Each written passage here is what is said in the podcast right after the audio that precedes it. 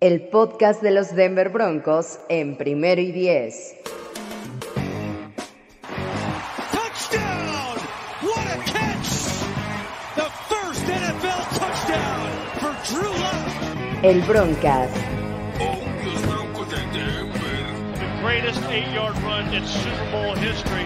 Elway. Con Fernando Pacheco, Andrés Cesarte y Jorge Tinajero. Broncos have done it! They have shocked everybody, and they have won Super Bowl 32. Comenzamos. Hola, ¿qué tal amigos? Bienvenidos una vez más al Broncas. Los tenemos un poco abandonados, pero la verdad es que la, la, información empieza a fluir cada vez más y siempre es necesario hablar de este gran equipo de azul y, y naranja. Y como es una costumbre ya en esta edición, les presento a Sofía Ramírez. ¿Cómo estás, Sofía? Muy bien, emocionada de estar de vuelta. Gracias. Perfecto. También Andrés de Cesarte, ¿cómo estás? Encantado, encantado de compartir con ustedes. Perfecto. Y, y no por eh, al último sea el menos importante, sino al contrario. Fernando Pacheco, ¿cómo estás? Amigos, un gusto como siempre estar con ustedes. Muchas gracias por presentarme tan efusivamente. Y yo soy Jorge Tinajero, el que habitualmente empieza con esta transmisión del Broncast hablando, y pero eh, la dinámica va a ser distinta. Vamos a hablar todos, vamos a presentar temas. Tenemos mucho, mucho, mucho de dónde hablar eh, y enfocarnos porque estamos a una semana precisamente de que comience la nueva temporada NFL 2020 con el inicio de la agencia libre. Los Broncos han hecho movimientos, algunos esperados, otros no. Todavía falta que hagan otros. Así es que, bueno, este Broncas va a estar bastante divertido.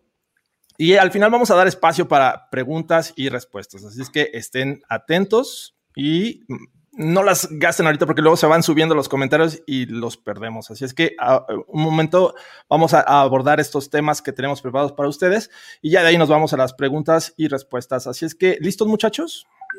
Antes de empezar, saludos, amiga Ana Polar, que está por ahí en los comentarios. Un saludos, saludo. saludos por ahí. Eh, este, también se está presentando Drew Lock, ¿cómo crees? Ponte a entrenar, ponte a entrenar, amigo, porque te necesitamos ah, bien está, pilas. Está a punto de perder el trabajo, no lo sé. Digo, wow, muchos rumores wow. alrededor de, del coreback wow, nuevamente, así es que, bueno, no, no, no es extraño. Por aquí también me decían que este, venía a, a exigir que le paguen 20 millones a Elijah Wilkinson. Come on. No, no, no, no, no, no. o sea, por favor, no. No entiendo, no entiendo. ¿Alguien me puede explicar el, el comentario de Aarón? No lo entiendo. Dice Andrés, ¿es Mephisto? ¿Quién es Mephisto? No han visto WandaVision, ¿verdad? Vean, vean, WandaVision, amigos, por favor. Vean WandaVision. Me, he mantenido pulcro en ese tema. Ya la, lo quiero ver, continúo a ver si el próximo fin de semana le dedico antes de que comience la agencia libre. Pero vamos por el primer tema que tenemos preparado y es que los Broncos se decidieron eh, darle las gracias a Jurel Casey y a AJ Bulle, dos eh, jugadores que llegaron el año pasado al equipo por algunas razones ni siquiera jugaron los 16 juegos. Jurel Casey me parece que jugó un par de, de, de juegos, se lesionó. AJ Bull estuvo yendo y viniendo. Así es que dos jugadores con los cuales los Broncos pues hacen un poquito de, salary cap para decidirse a, a, este, a tener mucho dinero, hay que decirlo, es mucho para el 2021, es una situación crítica para muchos equipos del salary cap y ya tocaremos eso, pero ¿qué les parece? ¿Era algo evidente? Este, ¿Esperaban algo más de AJ Bulle, por ejemplo, de Casey, que hiciera algo más en el equipo? Yo creo que sí, o sea, la verdad es que cuando, cuando los trajeron sonaba como muy prometedor, eran buenas ideas, y por lesiones, este, luego, bueno, Bulle fue un, un open down toda la temporada entre la suspensión, la lesión, todo, que al final de cuentas no funcionó, a mí me hubiera chance gustado reestructurar a Joel Casey para tener un poco de depth en la posición, pero creo que era lo esperado, que se cortaran ambos por la situación y ahorrarse bastante dinero. Pues debut y despedida de ambos, ¿no? Lamentablemente vimos muy poco, sobre todo de Joel Casey, tres partidos, cinco tackles, o sea, la verdad es que viene con mucho nombre, claro, viene con mucho cartel, pero pues, lamentablemente la lesión le, le cobró factura y, y, bueno, cobraba más en, en, este, en los Broncos que esperemos que en otro lado le vaya muy bien. Y ella y Buye, creo que sí eh, se esperaba más de él, dado que trae también buen nivel, lo traía buen nivel, lo que se le había visto en los Jaguars, este, pintaba para que pudiera ser ahí en Houston, perdón, en Houston, eh, un este. Primero fue Houston, luego Jaguars. Es que primero Houston y luego fue Jaguars, claro. Sí. Este, creo que lo mejor lo vimos en, Houston, ¿no? Yo creo, yo creo que eh, en, Jacksonville tenía el potencial, pero obviamente pues, del otro lado tenías a Jalen Ramsey, entonces pues, creo que era el momento para que Buye brillara, pero bueno, este, pues todos sabemos la, la, historia, ¿no? Este, los problemas con los anabólicos y son cuatro, cuatro partidos suspendidos, lo mejor es vámonos, el que sigue. Sí, sobre todo yo creo que eh, por lo que rindieron, llámale lesiones, llámale como quieras, por lo que rindieron, podemos pagar mucho menos. Entonces, y, de hecho, en, el momento que, se dieron sus bajas, hubo otros jugadores que, tuvieron impacto, o sea, que tuvieron un impacto bastante similar. O sea, Draymond Jones o eh, otros jugadores eh, pues tuvieron un, impacto muy similar a lo que vimos en su momento de Jurel Casey. Y en el caso de AJ Bouye, cuando jugó, no vimos demasiado, ¿eh? O sea, oye, nadie, nadie esperaba, porque no me engañen tampoco ni tú, Sofía, nadie esperaba nada de OJ Mudios. Sin embargo, nos sorprendió y esperábamos mucho de AJ Bouye y nada, ¿no? Ya hablaremos de, Michael Ojemudia eh, un poquito más adelante, pero creo que dos grandes fiascos del último año de, John Elway como general manager, ¿no? Sin duda, o sea, esperábamos mucho, mucho, mucho más de, esto, de este par de jugadores, sobre todo Buye, me parece que Casey llegó vía séptima ronda, que decíamos es un regalo para la calidad de jugador eh, que podría eh, ser en los Broncos, pero la verdad es que tampoco vimos nada. Así es que, bueno, ni hablar. E, este es el primer tema que queríamos tocar. El segundo, ¿cuál tenemos, Andrés? Pues los Broncos, los Broncos ya se definió obviamente el salary cap y se reduce a 182.5 millones y eh, al final el panorama para los Broncos es bastante favorable, ¿no? Porque tenemos 32.35 millones, cantidad que luce alentadora considerando situaciones como equipos como los Saints, ¿no? Los mismos Giants que son eh, un equipo que no es contendiente ni está cerca de contender tampoco, pero tiene una situación muy complicada en el cap Hoy los Broncos tienen mucho con qué jugar, aunque hay que decirlo que hay muchas, ya, entraremos en detalle de todas las posiciones que hay que llenar, ¿no? Entonces, ¿qué opinan ustedes de esta cantidad? Es bastante eh, cómoda. está bien. Adelante, adelante, Sofía, adelante, adelante. No, no, no, las vas, vas, A ver, yo... reales, ¿no? como personas civilizadas, así, cara. Exacto, exacto. Este, creo que, creo que es una posición bastante cómoda, ¿no? No hacen tonterías como, como lo que con los Giants, ¿no? Y darle ahí el franchise tag a, Leonard Williams, que claro que lo merece. En este caso, los Broncos lo usan ahí este, inteligentemente. Es un, es un, es, es, es una cantidad suficiente para atraer veteranos y firmar a los novatos que, que, vayas a, a, traer en el draft. Entonces creo que pinta bien para tener ahí dos jugadores eh, posiblemente titulares, sobre todo del lado defensivo. Creo que es lo que yo le tiraría con esta cantidad de dinero en la agencia libre. ¿eh?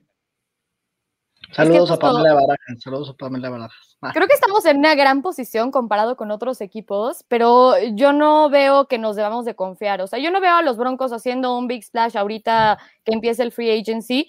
Sí, tenemos que ver quién va a competir con Rulock para, para el puesto de coreback y necesitamos cornerback. Eso seguro. Pero fuera de eso, no veo que hagan grandes movimientos, pero ese dinero se va a ir muy rápido y muy fácil en las personas que ya tenemos dentro del equipo. Personas como Shelby Harris, por ejemplo, faltan, faltan de firmar, o sea, personas que están adentro necesitas y todavía para la parte del draft. Entonces, no nos podemos confiar tanto de, ay, tenemos muchísimo dinero. Creo que éramos el, el número 8 total, o sea, en el ranking de equipos con más dinero, pero no nos podemos confiar tanto.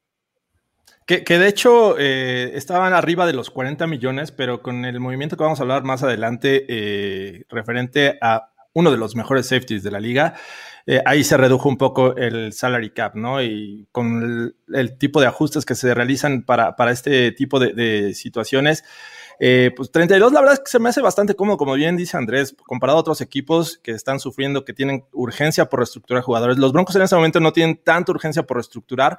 Digo, les vendría bien. Hay todavía muchos jugadores que podrían ser reestructurados y todavía elevar esa cantidad, pero en, promedio para un draft, eh, se ocupan entre 10, 12 millones. Los otros 20 los podrían emplear en jugadores eh, veteranos que, también hace falta, sobre todo la defensiva, pero también vamos, vamos para allá. Eh, Eh, Sofía, hay que ver el vaso medio lleno. O sea, por favor, no hay que ser poquiteros, ¿no? No, no, no, pero luego no me vengan con vamos a traer 20 cornerbacks y 3 corebacks y no sé. ¿Quién ha dicho O sea, eso? Por favor, lo digo por eso. mentira. Es que luego si hay gente que piensa así como de, ¿sabes qué? Vamos a firmar absolutamente a todos y traemos a los mejores corners y traemos a los mejores running backs y aparte Eso- al mejor Y a coreback de Russell. Wilson. Y a A Russell Wilson. Wilson. Esos Y a son los Watson. que, los que se compran refri y televisión en Electra y lo terminan de pagar en 18 años. O sea, digo, no. No nos metamos con marcas, Andrés, por favor. Perdón, perdón, perdón. Pero bueno, eh, finalmente vamos a ver eh, qué es lo que hace George Payton con este eh, dinero que tienen los Broncos. Eh, yo esperaría que, que lo supiera utilizar y ojalá y así sea. No, no, no sabemos si a estas alturas todavía esté pensando en hacer un trade por uno de los quarterbacks que está enojados con su actual equipo, como eh, Deshaun Watson o Russell Wilson, que digo, también hay que tener un buen dinerito ahí ahorrado para, para hacerse de esos servicios. ¿Qué, otros temas tenemos, Fernando? Pues bueno, creo que hay noticias interesantes e importantes y a mucha gente creo que eh, le va a ser el, día, ¿no? Eh, Miller y a, a Von Miller, perdón, a Von Miller y a, y a Melvin Gordon les retiraron los cargos que se le estaban inculpando. A Von Miller no se, les, no se sabe realmente cuál es la, la situación por la cual el departamento de policía de, de Parker eh, le estaba, est- estaban bajo una investigación eh, policía, pero realmente la investigación, bueno, lo que el resultado de las investigaciones resulta ser de que no es necesario levantarle cargos. Entonces, Von Miller queda libre de todo, de todo lo que se le estaba persiguiendo. Entonces, eh, bueno, con toda esta situación de George Payton, que estaba, que lo dijo hace unos días en conferencia de prensa, que, quería regresar a Von Miller al equipo, bueno, pues se esperaba que dependiendo de esta investigación se diera el resultado que qué podría pasar con él, ¿no? Si se quedaba en el equipo o se iba. Se- sale la investigación a su favor eh, y bueno, ahí por ahí este, puede ser otro dinerito extra, ¿no? Para, para los Broncos si es que decide reestructurar su contrato, dado que este año ganaría 18 millones de dólares y creo que a cualquiera le vendría bien un- una reestructura, sobre todo a los Broncos, ¿no? ¿Qué opinan? No, es un hecho, es un hecho. No le pago 18 millones de dólares ni a Bob Dupree, para que me entiendas. Al menos, digo, siento que en el caso de Von Miller eh, ya tienes mejores herramientas para deci- decidir si continúas con él, eh, bajo qué este, oferta, porque sin duda eh, está en un contrato en el que los Broncos podrían optar salirse y, este, y, bueno, continuar con, con otros planes. Pero creo que eh, ahora George Payton tiene mejores herramientas de decisión podrías darle una reestructuración ahí a Von Miller eh, interesante para que este año eh, todavía eh, gane un poco menos y darle a lo mejor un par de años más. Yo soy de los que ha dicho en, en muchas ocasiones que Von Miller me parece que lo debieron haber cambiado antes. La calidad me parece que va a ir este, disminuyendo, ya es un tipo este, veterano. Creo que podríamos sacarle provecho vía trade o le pudieron haber sacado provecho vía trade hace un par de años, no fue así pues vamos a ver qué, podemos este, tener a cambio, ¿no? Estos, estos dos años, si es que continúan. En este momento todavía no es seguro. Es que yo creo que sí se reestructura justo para que Bond se quede. Yo, o sea, entiendo la parte de edad, que dicen, bueno, es complicado y viene de, de, una lesión, entonces puede ser que ya no esté al mismo nivel que antes, ya no sea el mismo Bond. Yo prefiero un 80% de Von Miller que un 100% de otros, la verdad. Y ahí yo creo que sí puede regresar a un buen nivel, haces una reestructura a dos, tres años, ahorrándote dinero y no hay problema. O sea, yo creo que él, o sea, si es este agente libre, va a ser el top y lo agarran en tres segundos. Entonces, o sea, yo no veo tanto problema ahí. La cosa es, si no confías tanto en Von Miller, entonces no le das la reestructura, se queda con el 50 year option y nada más te juega un año y ahí partes. Vamos a ver en dónde estamos parados y de ahí ya vemos si te damos otro contrato o no. Pero yo creo que ahorita, por todas las cosas que están sobre la mesa de bienes de investigación, bienes de lesión, o sea, no jugaste el año pasado, no tuviste tantos sacks el año anterior, no, no creo que todos sean sacks, by the way, pero bueno, o sea, no tuviste tantos sacks el año anterior, ok, podemos tener más como, o sea, como equipo los Denver Broncos para negociar con él y que baje el precio. Yo creo que es una buena opción. O sea, déjame entender lo que, lo, que, lo que me estás diciendo, Sofía. ¿Estás diciendo que tú le pagarías los 18 millones de dólares? No, o sea, yo te estoy diciendo que literal, o sea, tienes la opción de que nada se quede un año. O sea, para la gente que dice no es tan bueno y ya no va a regresar igual, tienes la opción de el contrato está 18 años, diré 18 millones de dólares. Mi opción es reestructuras, no pagas tanto este No, año no, y que se quede tres. Sí, no, o sea, sin reestructura no se queda. Es Sí, un no. hecho. Jorge No. Tinajero, con todo y su edad, reestructurando el contrato. Si no, si no, ya se hubiera ido, estaría en otro lado. Eh, Es un, es, un, es, un, es un hecho que tenemos que, que se tiene que reestructurar el contrato de Von Miller. Es un hecho. Creo que no vale 18 millones en este momento, por más de que sea la leyenda que, que, que es en los Broncos, y eso nadie se lo va a quitar, ¿no? Nunca en la vida. Siempre vamos a ser los fans número uno de Von Miller, pero en este momento no vale 18 millones. Estoy de acuerdo con, con Pamela Barajas, no te enojes, Sofi.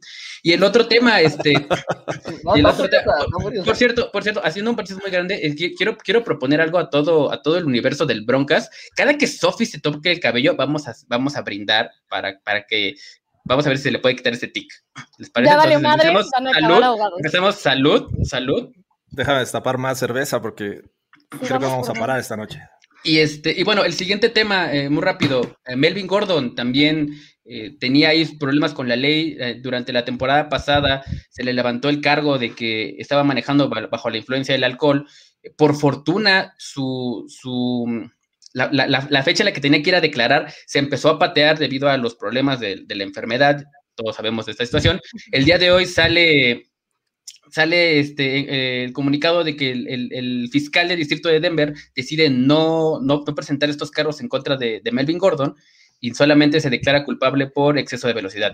¿Qué quiere decir esto? Melvin Gordon puede regresar a los Broncos, no va, no va, no enfrentaría ninguna suspensión por parte del, del contrato colectivo y creo que tenemos running back 1 para la temporada 2021, ¿no? ¿Realmente lo tenemos? O sea, eh, es, eh, entiendo que, que a lo mejor eh, no vimos ese, ese 1-2 que pudimos haber eh, pensado al inicio de la temporada pasada con Philip Lindsay y, y Gordon, ¿no? Pero de repente contabas con uno, se lesionaba el otro, Melvin Gordon tenía buenos juegos, de repente fombleaba en situaciones críticas. No, o sea, yo, entiendo que, el tema de, cortar a Melvin Gordon en este momento implica eh, 6 millones de, de dead money. A lo mejor te ahorras 2 porque le tienes que pagar 8 finalmente con, los bonus. Pero no sé, no me siento tan cómodo en la posición de running back. Y ya hablaremos en su momento de, Philip Lindsay porque también es un tema. No sabemos eh, a ciencia cierta si se va a quedar o no. Eh, en algún momento, en la última este, rueda de prensa que dio Big Fangio y George Payton, fueron, muy políticos, muy polite, eh, de decir, sí, e- es muy buen jugador, lo, pensamos etiquetar. Oye, ¿qué piensas de Von Miller? Sí, este, queremos que se quede en el equipo, vamos a, ver de qué manera lo podemos resolver. Oye, ¿qué, pasa con, Justin Simmons? También es un gran jugador. Todos fueron grandes jugadores, ¿no? Y es un tema que también que no te quieres meter en tu primer año. Llevas meses en el equipo, ¿no? No te quieres echar encima a la afición. eh, sin dar resultados al menos, ¿no? Eh, ahorita me parece que la posición de George Payton es voy a ser condescendiente con la afición, pero tengo que hacer mi trabajo y tengo que hacerlo por el bien del equipo. Finalmente ah, va a haber decisiones que no van a ser populares y eso me queda muy claro. Y el caso de, de- de Gordon, a mí no me da confianza todavía para, para el 2021. No sé ustedes. Ahí qué bueno que lo mencionas, porque yo viendo la, la bueno, la rueda de prensa de, de Peyton, yo tuve como un sentimiento un poco diferente cuando habló de Gordon. Justo con todos fue un rave así como, ah, este, él es un gran jugador, qué bien, lo necesitamos de vuelta, lo queremos de vuelta, vamos a ver qué se puede hacer para mantenerlo, todo así. Y con Gordon fue muy ambiguo, fue como el, sí, me gusta como jugador, y fue como el, ah, ok, entonces aquí hay un problema, ya sabes. Y también el hecho de que Lindsay, bueno, ahorita ya tocaremos ese tema, pero la parte de tender, que no sabemos. Y también soltaron noticias de que ellos ya están viendo otros running backs. Ok, como, como general manager, siempre tienes que ver todas las posiciones, a ver si puedes mejorar. Pero si tienes ese tipo de comentarios ambiguos, ves que las cosas no están funcionando como debían de funcionar la temporada pasada y ya estás viendo esa posición, digo, sí hay cosas por las cuales preocuparse. Y chance, yo leo mucho de cositas muy pequeñas que no significan nada, pero yo sí creo que van a agarrar un running back en, este, en el draft o undrafted o algo, o chance en free agency, pero algo va a pasar con running back en esta temporada, lo presiento, no sé. Dos, yo te tengo dos cosas. Una, yo sí confío en Melvin Gordon, yo sí le daré la oportunidad, me gusta Melvin Gordon. Espero que esta temporada corra tan rápido como corre en, su automóvil, eso es una cosa. La segunda es, voy a anticipar, vamos a regresar a la segunda ronda y nos vamos a llevar el, el robo del draft, Najee Harris. Nos va a caer ahí en la segunda tarde. Dios mío, Vámonos Dios ya. mío, haznos la buena, haznos la buena. Hoy tengo mis dudas de que salga, este, que, que aguanta hasta la segunda, no sé. Ah, ya lo sé, ya lo sé, ya lo sé. Pero, pero bueno, pero- eh, ya, ya, ya tendremos nuestra edición draft en, en el Broncast. Eh, pero bueno, finalmente, ¿cómo ves tú, este, Fernando, con Gordon? A mí me encanta Melvin Gordon. Creo que eh, es un jugador que no se le da el crédito que realmente merece rumbo al final de la temporada. Creo que se lo, hizo bastante bien. Es un jugador que sano, y fue lo que no, no tuvo esta, temporada, sano. Creo que es un jugador muy versátil, es un jugador fuerte, rápido, ágil y sobre todo muy bueno fuera del, del backfield. Entonces, creo que la incorporación de Melvin Gordon para esta temporada, que ojo, es su última temporada en Denver, tiene que jugar bien para buscar un contrato el siguiente año, en donde sea. Entonces creo que tiene, creo que tiene que dar lo mejor de sí. Creo que Melvin Gordon este, va, va a salir a, a- a romperle esta temporada y yo lo veo como running back uno y también veo trayendo un, un running back, este, sobre todo si se puede en la tercera ronda del draft, este, de preferencia, ¿no? Pero ojo, ojo, tanto Philip Lindsay como, como Melvin Gordon están en su año de contrato. Entonces el siguiente año nadie está, nadie está seguro, ¿eh? Y también Royce Freeman, ahorita alguien estaba preguntando de Royce Freeman, es eso, el siguiente año nos quedamos sin running backs, básicamente. Entonces, o sea, bueno, tenemos el que trajimos del año pasado, pero tenemos uno. Entonces, de tus tres, bueno, de los cuatro que tienes, tres principales, los tres pueden irse. O sea, Gordon va y contrato, Royce Freeman va y contrato, Philip Lindsay va y contrato. Pues sí, así es que, eh, bueno, ustedes, ¿qué opinan? ¿Se debe, eh, qué, qué tienen que hacer los Broncos con la posición de running backs? Eh, pero, Quedarse bueno, con Philip Lindsay. Yo, yo creo que, que sí va a llegar un tercer running back. Por ahí ya me, ya me llovió por, por decir que Najee Harris se ven a tercera. Pero sí le tengo que decir a Mau Ríos, sí le tengo que decir a Mau Ríos que antes que pagarle a Kyle Banoy, traigo a Connor Barwin. Traigo a Connor Barwin del retiro. o sea, Conor Barwin. multianual, o sea, No, para que me entiendas. Para que me Sí, entiendas. no. Yo a Kyle Banoy no le doy, pero ni para los chicles, nada. Bueno, vamos a avanzar con el siguiente tema. Sofía, nos tienes preparado un tema que, que creo que es el- la, de las mejores alegrías que hemos tenido en los últimos días, ¿no? Con el tema de los Broncos. Sí, ya lo que tanto esperábamos, bueno, al menos mantenemos a Justin Simmons con el franchise tag, eh, 13.75 millones de dólares y eso garantiza que se queda para este año. Pero ojo, Peyton ha hecho mucho hincapié en que esto nada más es algo momentáneo para poder trabajar en una extensión y en un contrato más grande. Entonces no nada más va a jugar en el franchise tag y después se va a ir, sino que el punto, la prioridad es mantener a Justin Simmons en el equipo y ahorita ya se garantiza que al menos este año esté. Perfecto, es, es lo que todos queríamos, ¿no? Tener al menos un año más a Justin Simmons, que hay que poner atención a lo que ocurrió hace unos días con, con Dak Prescott, ¿no? Eh, es el, el mismo eh, representante de Dak Prescott, el de Justin Simmons. Ambos, eh, digo, ya, ya vimos que Dak Prescott puso una cláusula en su contrato de no franchise tag, este, no trade. Entonces, me parece que por ahí podríamos ver lo mismo con Justin Simmons y podríamos ver también un contrato que, que sea bastante sustancioso, porque hay que decirlo, el, el tipo tiene calidad y es uno de los mejores de la liga. Y, y realmente esta defensiva de los Broncos bajaría mucho sin un Justin Simmons. No sé cómo lo vean ustedes. Es un jugador completamente underrated. Nadie lo tiene en el radar y creo que la calidad la tiene. La tiene y es un safety top 5. Yo lo pongo junto con Minka, en el, papel con, junto con Minka Fitzpatrick. O sea, creo que está con, con Jamal Adams. Creo que son jugadores que imponen. Justin Simmons es uno de ellos, ¿no? Me gusta mucho la, la capacidad que tiene, sobre todo para las coberturas. Eh, tiene cinco intercepciones, la temporada pasada tuvo cinco intercepciones, entonces creo que fundamental este jugador y una, una maravilla lo que hizo Peyton, ¿no? Darle el franchise tag para, para darle una extensión de contrato multianual y por ahí no se sorprendan si nada más es como por cuatro años, pero bien ganado su dinero. No, sería un fracaso grande no llegar a un acuerdo. Sería un fracaso. El primer gran fracaso de la era Peyton sería no eh, llegar a un acuerdo con Justin Simmons. Ten la seguridad de que si Justin Simmons eh, fuera agente libre, no, no se le hubiera colocado el franchise tag, eh, lograría un, un, deal muy lucrativo, ¿no? Un deal, vamos a decir, eh, top, ¿no? Entonces, eso, eso es lo que vamos a esperar de este lado, ¿no? Un deal top. ¿Algo más que agregar con el tema Simmons? Eh, Yo, yo creo que eventualmente lo vamos a ver con su contrato, va a ser un hombre feliz y lo vamos a tener por muchos años más en los Broncos, cosa que me tiene muy feliz.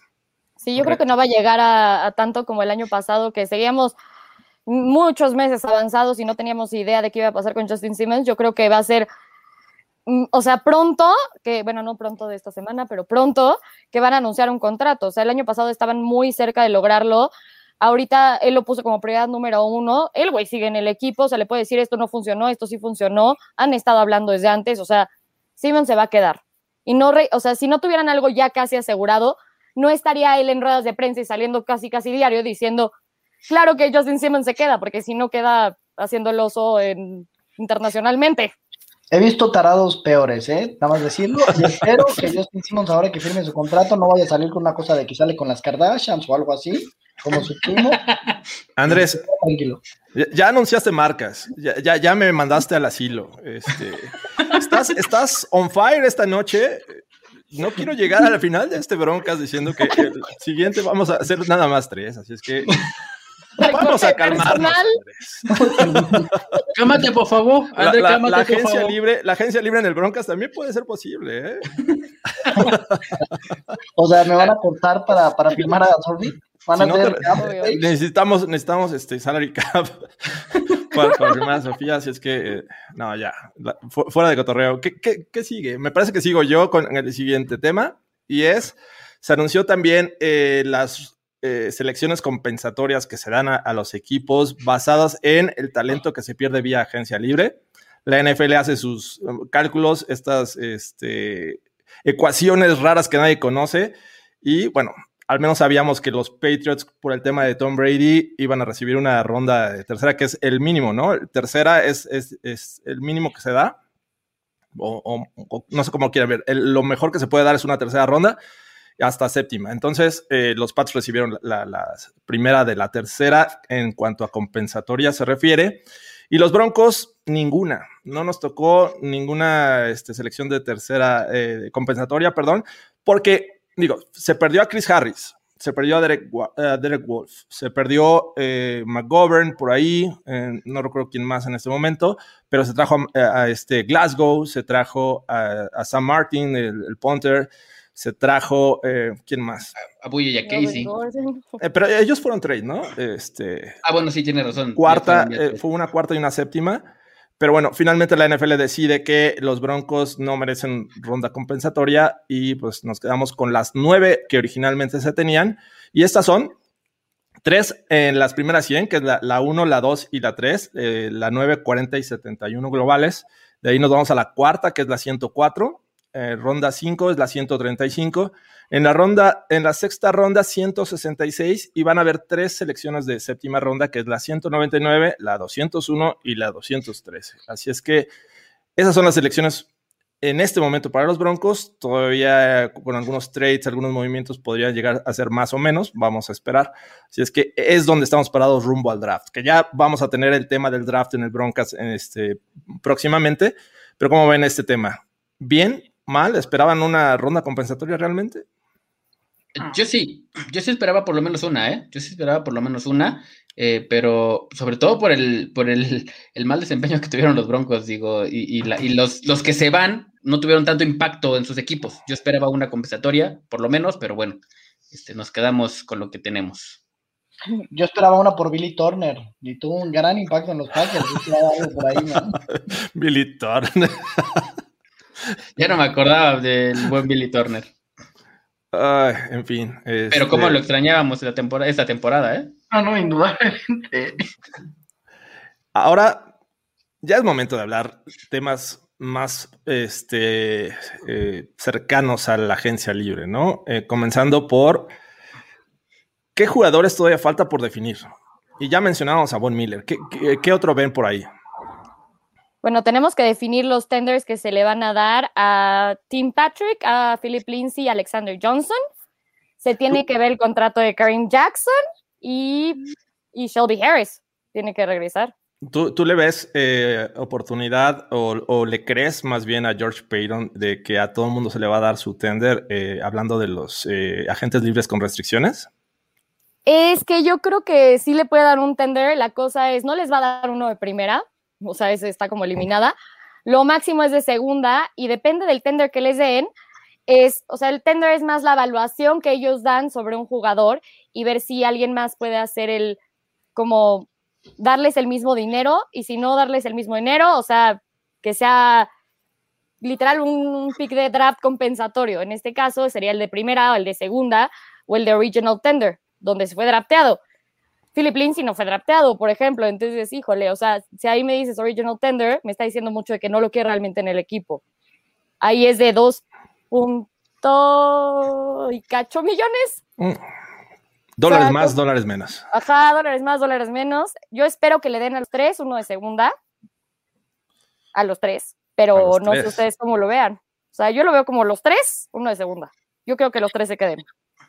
Pues a mí Alexander Johnson, yo, yo lo he dicho varias veces, no está ni para repartir las palomitas. ¿Me están escuchando? Sí, me escuchan mal. Ni para repartir las palomitas en la grada, pero Tim Patrick sí me gustaría mucho que se quedara y también Philip Lindsay, porque Philip Lindsay tuvo momentos muy, muy buenos, bueno, momentos, diría Fernando, momentos muy interesantes, pero, pero sí los tuvo y me gusta mucho. No es fácil tener temporadas de mil yardas, la verdad. Pero en un caso hipotético eh, que se pudiera dar nada más a uno, ¿a quién se lo darían? Tim Patrick. A ti, Patrick.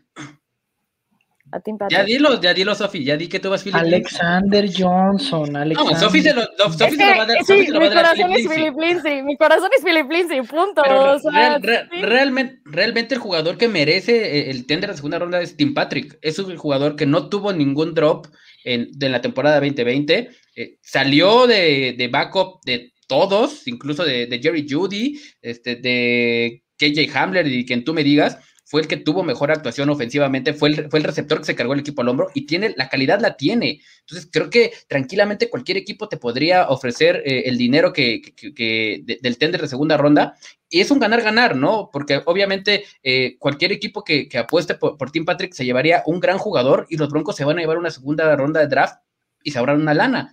Entonces creo que sin duda Tim Patrick es el que lo merece de todos los, de, de los tres que mencionaste, Sofi, Tim Patrick es el que mejor eh, se lo ha ganado. Es que así lo estoy viendo yo. O sea, a ver, que les das lo tender de segunda ronda a los tres, se quedan Alexander Johnson y Philip Lindsay, y alguien más va a agarrar a Tim Patrick. Alguien más que ya diga, ¿sabes qué?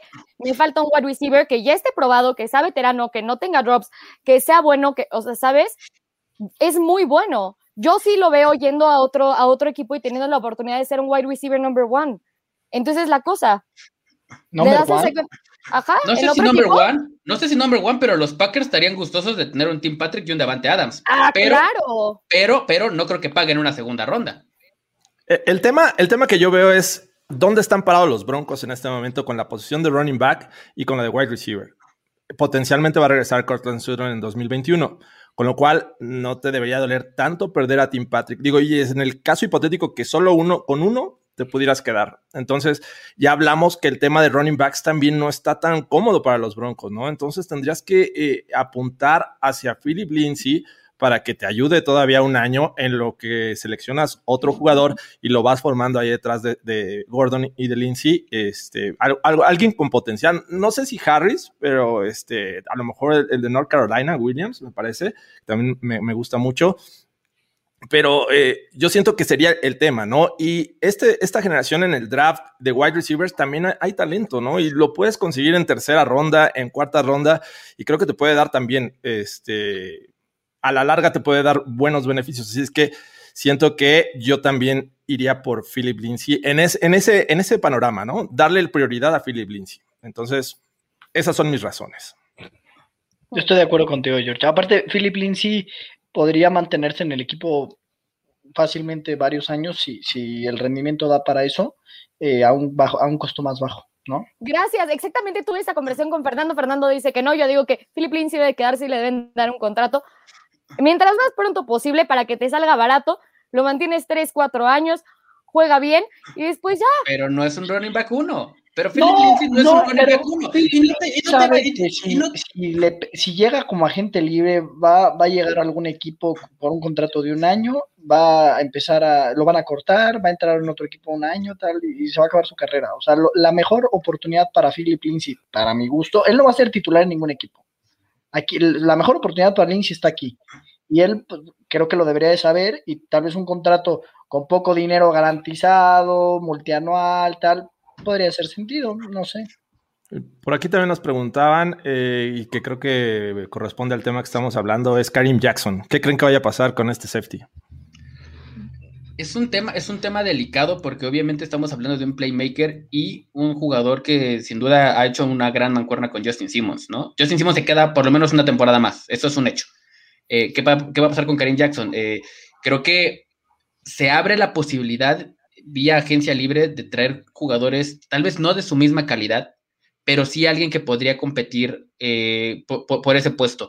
¿Qué, me gustaría a mí? A mí me gustaría que se quedara Karim Jackson. Creo que eh, sí es un, precio alto lo que vas a pagar por él, son casi 13 millones de dólares esta temporada, pero el, jugador, eh, el tipo los vale. Es un jugador que juega muy bien dentro de la caja, es un jugador que, que taclea muy bien este, a, campo abierto, e, es, muy físico, eh, le, encanta blitzear y, las jugadas que, les hemos, que le hemos visto tacleando a, running backs atrás de la línea de golpeo, creo que son fantásticas. Lo que te brinda Karim Jackson a pesar de su edad, eh, creo que es, maravilloso.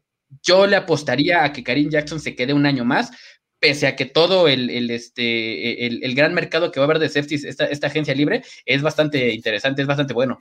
Es que justo ahí está la, la, problemática, la edad de Karim Jackson, porque si nada más me estás hablando de Karim Jackson normal, el tándem de safeties que tenemos es el mejor en la liga, y si no el mejor, y estoy exagerando porque mi corazón es orange and blue, entonces de los mejores, top 5 sin duda alguna, Karim Jackson estuvo en PFF mejor rankeado incluso que Justin Simmons. Ese tándem es impresionante, yo no me desharía de él. La cosa es, ¿Te quedas con él por un año o te quedas con él justo reestructurando su contrato para que te convenga más por dos, tres años? La cosa es la edad. O sea, justo esa es la problemática con, con Jackson. ¿Lo mantienes dos, tres años y a ver qué pasa con la edad? ¿O nada más dejas que este contrato tal cual está dure un año más y adiós? O sea, yo, por ejemplo, digo, nos quedamos con él y agarramos un safety en el draft para, para que se vaya ahí coachando y aprendiendo.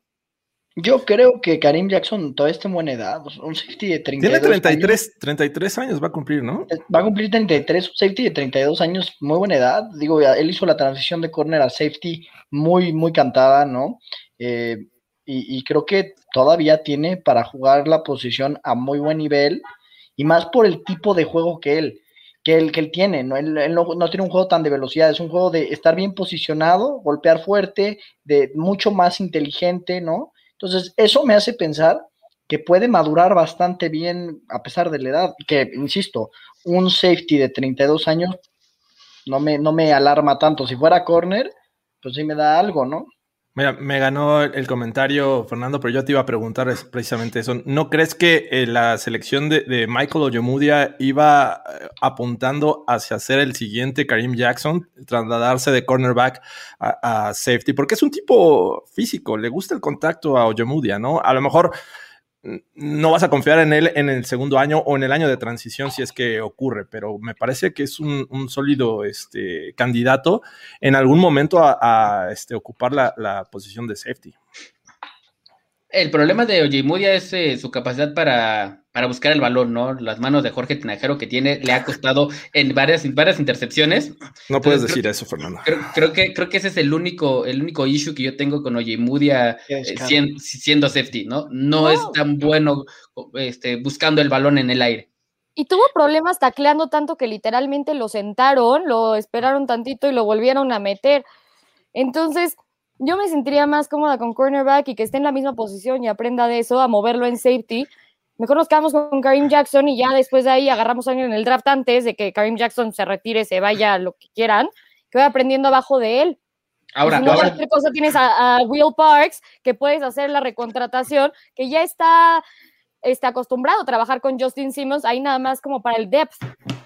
Ahora, la ventaja que tiene, Ah, perdón, perdón, la, ventaja que tiene Oye Mudia es que no juega tanto como cornerback, juega más como nickel. Entonces, esa, e, e, e, esa, creo que esa ventana la pueden explorar más los Broncos, ya que es una posición en la que vuela más, que no tiene una cobertura como tan personal y, juega muy bien en, la zona. Entonces, por, por esa razón, podría darle el beneficio de la duda a, Oye Mudia de jugar de la posición de Karim Jackson, pero obviamente con sus este, respectivas limitantes claro. Fíjate que, a ver, ¿cuántas intercepciones tuvo Karim Jackson? Así que eso es una, no me preocupan las manos de Oye Mudia. Hace dos broncas yo dije que Oye Mudia para que jugara safety y bueno, casi me crucifican, aquí de loco no me bajaron y ahora ya lo están postulando, o sea, por favor, no me parece correcto. Yo sigo con que no, ¿eh? O sea, pero bueno. Sanders no me hace sentido. Sanders no me hace sentido. Creo que Tim Patrick sí puede ser un buen complemento por las características, por ser un receptor muy versátil. Sanders es un velocista, no tan físico, por ejemplo, muy acrobático, pero no me hace sentido, por ejemplo. Y por aquí Juan Manuel Salinas nos recuerda que tenemos a Trey Marshall. Se nos olvidaba ese tema, ¿no? De los, este, agentes libres con derechos eh, exclusivos que les dieron el, contrato mínimo por un año más, ¿no? El caso de, Trey Marshall también eh, Dionte Spencer, ahí eh, para equipos especiales me parece que, luego a los Broncos les cuesta mucho trabajo tener un jugador confiable. Bueno, ya vimos que, puede incluso regresar patados para touchdown. Y Calvin Anderson, que ante la situación de tackles derechos que se podrían salir, el caso de Dodson, eh, Wilkinson, eh, pues me parece que es bueno retener a, alguien como, como Anderson, ¿no? Sí, la, la, posición de, la posición de Anderson creo que ahí va a ser este, clave, dado que por ahí eh, la salida de Wilkinson puede ser inminente, ¿no? Entonces... Eh, puede ser una bendición, es lo que puede ser. o, una bendición, entonces tener ahí un swing tackle eh, suplente joven y con, la tutela ahí de, de Mike Munchak, creo que, creo que pinta para, buenas cosas. Obviamente sabemos que es un, un, un jugador muy novato o, bueno, muy verde, pero el talento lo tiene, el talento lo tiene, entonces por algo los Broncos lo, mantienen ahí en el equipo un año más, ¿no? Sí, digo, no lo vimos mucho este, esta temporada, ni mucho menos no lo necesitábamos, pero lo que vimos creo que estuvo bastante bien. Y justo no, o sea, me estaban diciendo en Twitter hace rato, así es que, ¿qué opinas de, de agarrar un right tackle en free agency? Yo digo, no, a ver, regresa Joan James, y justo para mí tenemos a Wilkinson que tengo el presentimiento que se va a quedar pero por mí que se vaya.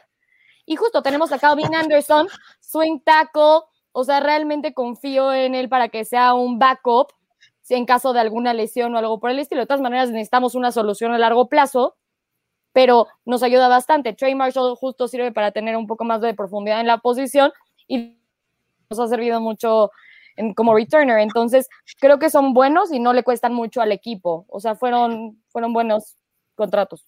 Me parece. Imagínate, semana 2, Garrett Bowles, Dios no lo quiera. Garrett Bowles, adiós, Torney y él, se llamaba Marta. ¿Qué vas a hacer? ¿Qué vas a hacer, Sofía? No, platícame tu escenario, ¿qué vamos a hacer? ¿Qué vamos a hacer? Pues, Calvin Anderson, o sea, ¿cómo que qué vamos a hacer? Va a ser una larga temporada. Vamos, y es que no sabemos qué esperar de Joan James, ¿no? Ha sido eh, hasta el momento una decepción. Jugó muy poco el, el, año que llegó a los Broncos, después optó por no jugar en 2020. Así es que en teoría deberíamos de tener a alguien confiable en la posición eh, derecha de, la línea eh, ofensiva, pero no se sabe. aquí se aplica Aaron Moya, este, Jawan James es Mephisto, aquí se aplica. Aquí Dice que son, Jawan James no existe, son los papás. Decían lo mismo de Callahan y llegó muy bien. Yo espero que pase lo mismo. Esta pregunta creo que la debe de responder Sofía. Dinos, Sofi, ¿por qué no ha sido este, Tom McMahon? Me pregunto eso todos los días. O sea, ya realmente no lo entiendo. Es de las cosas que sí me pregunto. Yo creo que realmente es porque quiere conocer un poco más, más a detalle a su equipo, a sus coaches y decir, bueno, sí, si eres un idiota, te quiero fuera. Perdón por la palabra. Perdón. Pues Espero que haya sido respondida la pregunta. Este, bueno, y vamos ya, eh, ya llevamos eh, más de 40 minutos hablando de esto. Ahora vamos a enfocarnos en las necesidades de, los Broncos rumbo a la agencia libre, ¿no? Todavía e, en este momento están en la tablita floja, porque digo, todavía los pueden eh, firmar. Está Elijah Wilkinson, está Shelby Harris, eh, Así es, Shelby Harris. Eh, de Mark Dodson, Jeremiah Tochu, eh, Will Parks, que llegó este, a mitad de temporada eh, en 2020. De Marcus Walker, que me parece que ahí podría ser una interesante baja. Sylvester Williams, que también llegó como de, apoyo por las lesiones. Y Anthony Chiquillo. Así es que creo que. Ah, no, también, bueno, obviamente está Devante Bosby, Joseph Jones y Blake Bortles, que ahí están en la lista. Pero, ¿ustedes cuáles, cuál creen que sea? Vamos a. Cada quien da dos este, opciones de posiciones. ¿Cuál ven la posición más, este, que le debe dar más prioridad los Broncos en la agencia libre? Híjole, yo creo que hay varias. Es que yo creo que hay varias. Creo que, y, las tres en la defensiva. Son tres para mi gusto. ¿No? Este, una es corner, obviamente. Ahora, ahorita sí estamos un poco desmantelados en la parte de los corners. Este, dos es necesitamos algo de línea, porque si hay varias bajas, sobre todo si no, si se va Shelby Harris, que Dios nos ampare. Línea defensiva. Necesitamos un, un, tal vez en la agencia libre no, pero sí necesitamos un inside linebacker y, y, algo para la rotación porque hay bajas. De estos nombres que tú dices, ay, ya me estoy cansando sin voz. De estos nombres que tú dices, George, a mí solo me gustaría retener a Shelby Harris y explorar la, la, la, la posibilidad de, de, Marcus Walker, porque incluso si camina, digo, yo creo que Shelby Harris va a caminar porque va a buscar un deal más jugosón y creo que lo puede tener en el mercado. Eh, sin embargo, de Marcus Walker eh, me parece factible que se quede, que tome un one year prove deal y, y, a ver qué pasa, ¿no? Como lo que pasó con Shelby Harris, por ejemplo. Shelby Harris tomó un one year prove deal y, y hizo un gran trabajo. Hoy Shelby Harris puede, puede ir a la agencia libre y ganarse un contrato bastante bueno y exigir un poquito más de dinero, ¿no? Es que a mí el, hecho, el caso de Shelby Harris se me hace súper interesante, porque justo el año pasado fue lo mismo de, oye, ¿sabes qué? No te quiero pagar tanto, te dejo ir, ve, ve tú qué, qué puedes conseguir allá, que todo el mundo, los Broncos y Shelby Harris mismo esperaban que fuera más alto lo que le iban a pagar, no lo fue y regresó por un salario mucho más bajo, ahorita no, fue, o sea, se fue con nosotros por una ganga. No, no sé si vuelve a pasar eso, ajá, no sé Porque si vuelve a pasar eso, sería un milagro. El año pasado también jugó, digo, no tanto como este, no, así que digas, wow, la rompió. Pero este año jugó pero, muy bien. Sí, sí, sí, por eso, o sea, se espera, se espera más, pero la cosa es que tanto, porque el año pasado estaba evaluado de más de 10 millones de dólares y pues no lo recibió, pero ni cerca de ningún equipo, ni siquiera de los Broncos. Entonces la cosa es, ¿cómo haces la evaluación de, de Shelby Harris, tú como los Broncos y otros equipos? Eso me hace un caso súper interesante. Siempre están los Lions, ¿no? Que pueden hacer alguna barbaridad. Y, ¿no? Tú, Fernando. Pues mira, yo también coincido que lo, los jugadores que, que, deberían los Broncos buscar en la agencia libre son del lado defensivo. Eh, ya mencionaron el, el, el tight end, perdón, el tight end, el, el, defensive line y el cornerback. Yo me quedo también con, con el cornerback eh, como uno, me, me, quedaría, me gustaría mucho, este, se me fue el nombre de, del, del quarterback de los, de los Cowboys. Este, Shido, si, Shidobi Agusi. Exactamente. Me, gust, me gustaría bastante, creo que, creo que se tiene que traer uno en el draft.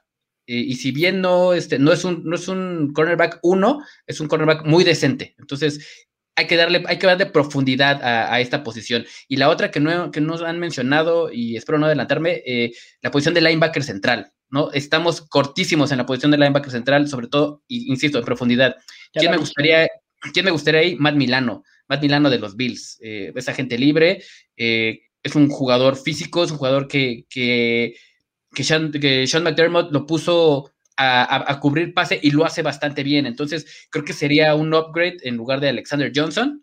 Eh, o, o, dejarlo, como dice Sophie, en, en, el tender y que sea que, que, que pelee por, por, un puesto ahí titular, que esté en la rotación, pero más Milano ahí creo que sería un gran upgrade para los Broncos. Es que justo ¿No eso yo creo que, que linebacker, o sea, sí, pero, o sea, por ejemplo, ahorita veía de David y ese es el que quería. Y entonces ya que no tengo el que quiero, entonces ya digo, eh, sabes que me voy al draft, la verdad. En cambio, cornerback, como necesitamos tanta profundidad en, en esa posición en específico, yo necesito que sea free agency y necesito que sea draft. O sea, son en las dos cosas. Y si me traes varios, perfecto. O sea, me hace más sentido Milano que Lavonte David en los Broncos. De todas maneras ya no se puede, entonces. Lavonte David ya está. O sea, ya, ya, ya está contratado. Whatever. Sí, eh, digo, el, tema de, de, Harris es interesante, pero eh, aún quedándose, eh, y hay que recordar, ¿no? Es un año malo para ser agente libre. Por ahí veía un, tweet que decía a shitty year for, for a free agent. Eh, me parece que el, el, tema de, reducir el salary cap, eh, eso le pega mucho a los que son agentes libres este año y muchos van a estar buscando un año para probar porque el, el siguiente, pues en teoría se renueva el contrato con las televisoras, que eso va a disparar un poco el, el salary cap para 2022. Así es que eh, incluso Shelby Harris podría ser paciente y firmar otro año con los Broncos, porque hay que decirlo también, es un tipo que, que surgió en los Broncos, que, que se ha encajado en, el sistema de Vicky Fangio y lo ha hecho de gran manera, pero aún así quedándose, me parece que también por la salida de, Walker, deberían ir por más elementos en la línea defensiva, ¿no? Y, algunas lesiones que han sufrido, me parece que tienen, tienen que darle profundidad a esta posición. Cornerback eh, creo que es la más obvia. Todos vemos en muchos mock drafts que ponen a Farley o, o a Surtain eh, como el primer pick de los Broncos. Me parece que por ahí incluso Micah Parsons podría encajar este, como linebacker, pero también coincido con Fernando y con, Andrés. Linebacker es una posición que tienen que renovar, tienen que darle mayor talento, eh, no quedarse con lo que tienen y, y, es clave. Yo creo que una defensiva de Big Fangio con, ha, trabajado con lo que tiene en cuestión de linebacker, pero todos cada año pedimos, pedimos a, a Devin Bush, pedimos este, el año pasado no recuerdo quién era, pero hemos pedido linebackers. A Devin White, ¿no? White, bueno, White eh, era de la misma generación que Bush, fue en 2019. Pero se fue antes del pick 10. Exacto, y bueno, va, ojalá, y, y, creo que cornerback puede llegar vía agencia libre y también vía draft, o sea, no limitarte a uno u otro. Entonces, necesitas experiencia, porque ya lo vimos. Va a quedar Oyemudia y Bryce Callahan, y Bryce Callahan es un tipo que, que se lesiona cada ratito, entonces no es tan confiable quedarte solamente con una opción. Así es que yo veo cornerback, veo línea defensiva, veo linebacker también, y si se va Karim Jackson, posiblemente también safety. Y del lado ofensivo, me parece que no hemos hablado mucho, pero la cuestión de que tocábamos el, el tema hace un, un, momento del tackle eh, derecho, no sabemos cómo va a funcionar Jawan James. Eh, va a quedar Anderson como, como el plan B. Me parece que estaríamos este, sufriendo en esa posición, por lo cual yo creo que también se tendrían que hacer de, de un buen elemento. Sí, por eso yo creo que, o sea, no solo la parte del draft, sino que es mi presentimiento que justo por esa razón Wilkinson lo podríamos ver de regreso. Nada más para profundidad, porque justo no sabemos cómo va a llegar James. Y si se lesiona Garrett Bowles, ¿qué vas a hacer? O sea, ya no se puede. Entonces, yo veo linebacker, right tackle, cornerback en el draft. O sea, free agency, sí, cornerback, pero linebacker lo veo mucho en el draft. Y también right tackle creo que van a traer a alguien. Y no me sorprendería que Wilkinson estuviera de regreso justo por la falta de profundidad. Dodson no por la edad y por falta de movilidad. Pero lo hizo casi mejor. Apostaría, casi apostaría, coincido con Sofi, casi apostaría que el linebacker central va a llegar a través del draft, ¿no? Y más en una clase donde hay buenos linebackers. Sin embargo, también eh, pienso que, digo, no, digo, no es que yo sea adivino de la mente de Shelby Harris, pero ya Shelby Harris, digo, exacto, creció en los Broncos tal, digo, aquí dentro o fuera, creo que Shelby Harris va a buscar un contrato multianual, ¿no? Porque pues tú sabes cómo es esto, ¿no? Una lesión te margina, te, te, te hace perder esa oportunidad y es bien difícil que jugadores no consolidados o que se han ido consolidando, este, pues puedan volverlo a hacer, ¿no? Un Endama que en su puede tomar un contrato de un año por mucho dinero y otro el siguiente año otra vez y así y así y así y no tiene bronca, además de que pues ya pasaron, ya es veterano, ¿no? Pero creo que Shelby Harris está en una edad muy importante en la cual tiene que buscar algo que le dé tantita tranquilidad, ¿no? No sé. Y, y no hay que olvidar que obviamente tiene que llegar un, un, un coreback veterano para, para ser el suplente de Drew en este momento, ¿no? Entonces también no hay que descartarlo por ahí. Tenemos ayer Diris que el de, de Fernando. Perdón. Ay, ay, no, lo van a cortar en tres segundos. Perdón, perdónenme, perdónenme ya que tocaron, tocaron el tema de coreback, ¿quién creen que llegue? O sea, ¿y para qué va a llegar? ¿A, ¿A, poner presión o realmente va a ser un tipo que va a ser el plan B ante una baja de juego o ante una lesión? O sea, ¿cómo, cómo ven el escenario de corebacks en, yo, en los Broncos? Yo creo que van a traer a un como backup veterano que pueda dar competencia a Drew pero que aún así Drew pueda ganar para que medio le saque provecho y pueda ser mejor y ganarle en el camp y lo que quieras. Y cualquier cosa, si Rulock se lesiona, si algo sucede, si las cosas pasan mal, estés lo suficientemente bien para ganar partidos. Es lo que yo espero, como un medio. Kirk Cousins, tráiganse Kirk Cousins. y denle yo, 15 millones por año. Yo le contesto a Néstor y, y sí, por lo menos yo sí veo a, a Drew Lock, el coreback, no del futuro, de la temporada 2021, por ahora, y veo trayendo un coreback eh, veterano para que, para que compita y que los Broncos se sientan relativamente cómodos si es que se llegara a lesionar, si es que tuviera alguna situación en la que, la que tiene que salir por la razón que sea, y por el sistema y el tipo de, ofensivas que maneja o que ha manejado Pat Shurmur este, este último año, eh, yo tengo, tengo dos prospectos y probablemente me van a crucificar. Pero el, vamos a prepararnos. El, el, primero, a mí me gustaría un Alex Smith, un game manager decente, y el segundo, Tyrod Taylor de los Chargers. Crucifíquenlo, crucifíquenlo, por favor. le, vamos a, le, vamos a, este, a infiltrar ahí el pulmón también a Fernando Pacheco, porque ¿cómo crees, Tyrod Taylor? Tyrod Taylor creo que, es, eh, creo que es, un, es un backup decente. No, estamos pensando, no estamos pensando que va a ser que va a ser el jugador que va a reemplazar a Drew Es un backup decente para el tipo de juego que manejan los Broncos. Es un jugador hábil, es un jugador que le gusta el bootleg, es un jugador que tiene buen brazo y sobre todo que sabe correr creo que Tyrod Taylor podría encajar en esta ofensiva de los Broncos. sí, o sea, le tienes sobrevalorados que he visto. Le tienes que llevar un coreback que efectivamente le genere presión, pero que no a la primera que, le intercepten, la gente meta presión, como en algún momento se tenía Tim Tebow. Si llega, llegas con, con Fitzpatrick a los Broncos, a la primera intercepción de, Drew Locke, la gente va a estar pidiendo como loca el, cambio de coreback. Así es que eh, yo siento que no debería ser eso, debería ser alguien que le ayude. Un Alex Smith a lo mejor no te va a poner presión en, cuestiones de nivel de, juego. O sea, no va a ser el tipo que te va a estar pidiendo la gente que lo pongas, pero sí te va a estar guiando. Creo que eh, Alex Smith es un buen mentor y este, yo creo que va por ahí. Ahora, si vamos a soñar, pues, ¿qué quieren? ¿Russell Wilson o Deshaun Watson? Russell Wilson. De de Chicago, casi, ¿no? Casi. Es que la cosa de, de Watson es la edad. 25 pues años, ¿no? Pero talento también. Exacto, exacto. Es, que ahí ya me pega donde digo. A ver, a ver, a ver, estoy me, me hace pensar en 10 años buenos, en 10, 15 años, me hace pensar en el futuro de la franquicia. Pero Russell Wilson tiene 32 y ya lo quieren. Y ya, y ya lo quieren retirar. Aaron Rodgers tiene 38 y sigue no jugando. Está retirando, pero 10 años no tiene Russell o sea, No, no, pero Russell Wilson es un jugador probado, es un jugador eh, que, que, sabe sus cualidades. No que Deshaun Watson no lo sea, pero con la presión encima le confío más mi, equipo a, un Russell Wilson en este momento que a un Deshaun Watson. Pero Fernando, este yo lo vi choquear como, como a pocos he visto choquear así, así, mira. sí, o sea, impresionante. Un choque impresionante. Con, Russell Wilson ya vimos que no tiene paciencia para una mala línea ofensiva y no estoy diciendo que los Broncos la tengan.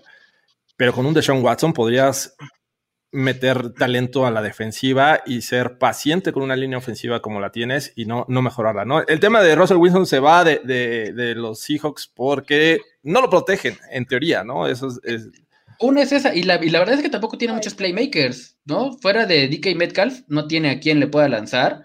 Eh, por ahí cuando... rodeado de talento. Exactamente, entonces imagínate a un Russell Wilson con Noah Fan, con Jerry Judy, con Tim Patrick, con Cortland Sutton y, un juego decente, decente, un juego terrestre decente que tampoco lo tiene en Seattle.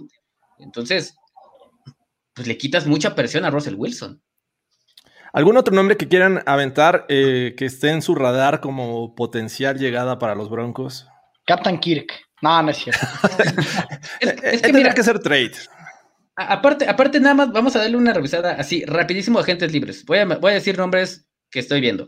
Jacoby Brissett, Michel Trubisky, Ryan Fitzpatrick, okay. Tyrod Taylor, AJ McCarron, Andy Dalton, Cole McCoy, Robert Griffin, Matt Barkley, eh, Nate Sotsfeld, Cam Newton, Joe Flacco, Ryan Griffin, Josh McCown, Josh, eh, Mike Lennon, mm, eh, Gino Smith, Blaine Gabbert, James Winston. O sea, realmente de esos jugadores, ¿quién es el que puede ser un backup decente? Mira, si llega Mitch Trubisky, yo te voy a decir una cosa, yo me, doy de baja un año y les dejo el espacio y me pongo, me armo un show de cocina, o sea, se, cancela, se cancela si llega Mitch Trubisky. Me armo ahí un cocinando con Andrés. Wow. Será interesante ver ese canal.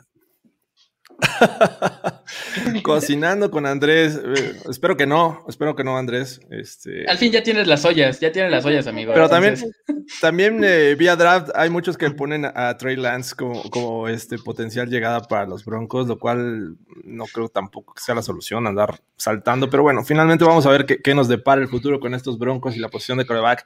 Ya este, por ahí yo creo que el día de mañana saco cinco jugadores que, que me, me, gustaría tener eh, en los Broncos.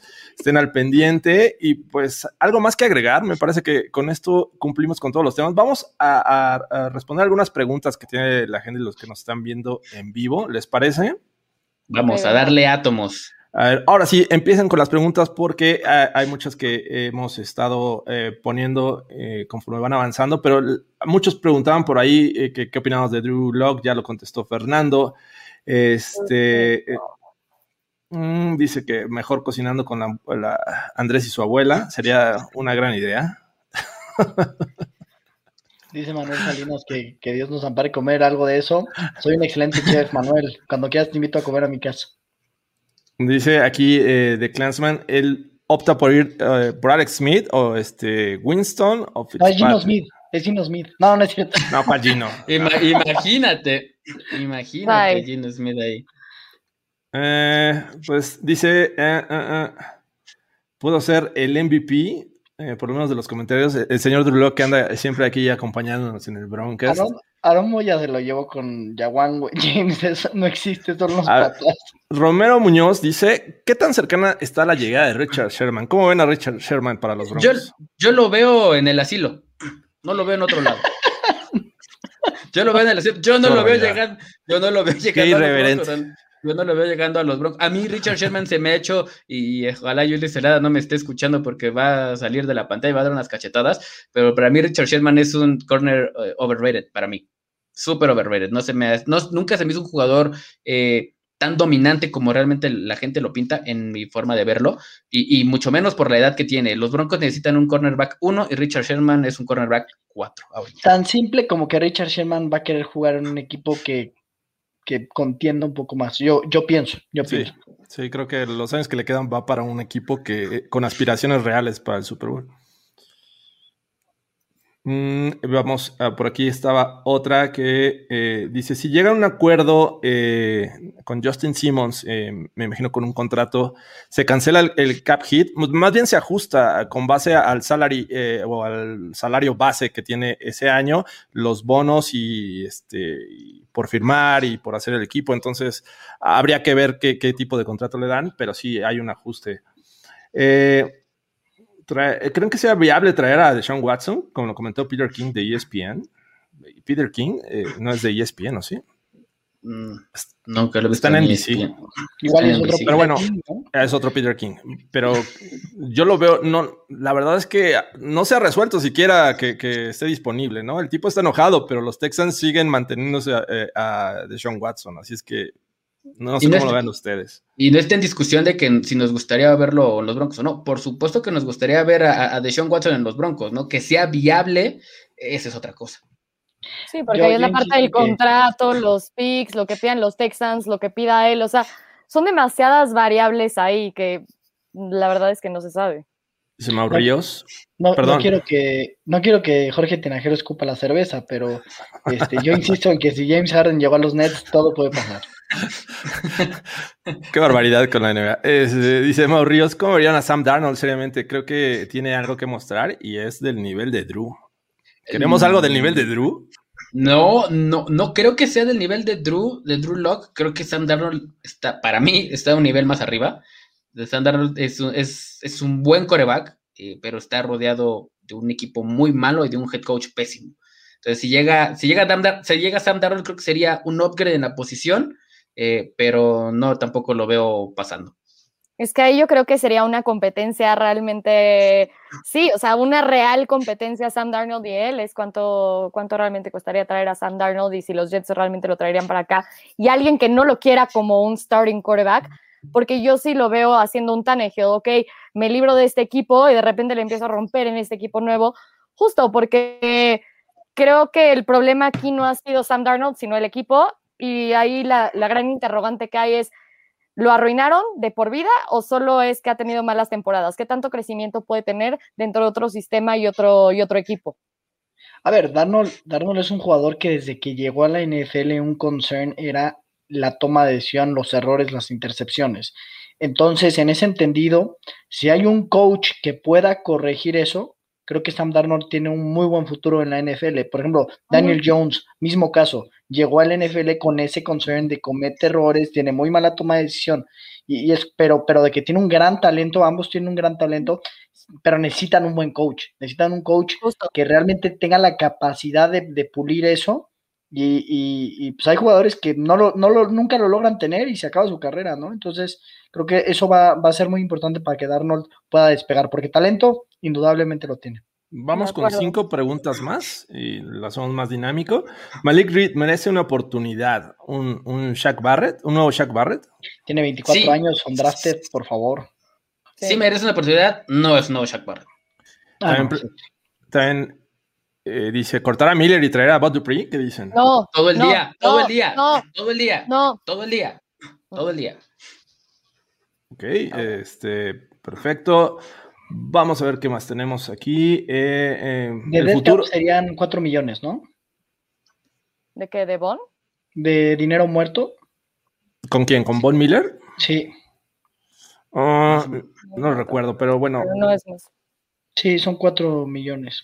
Dice eh, Lindsey Gordon, eh, ¿son la dupla de running back para el futuro? Yo digo que no. Yo digo que no. Pero después de junio primero.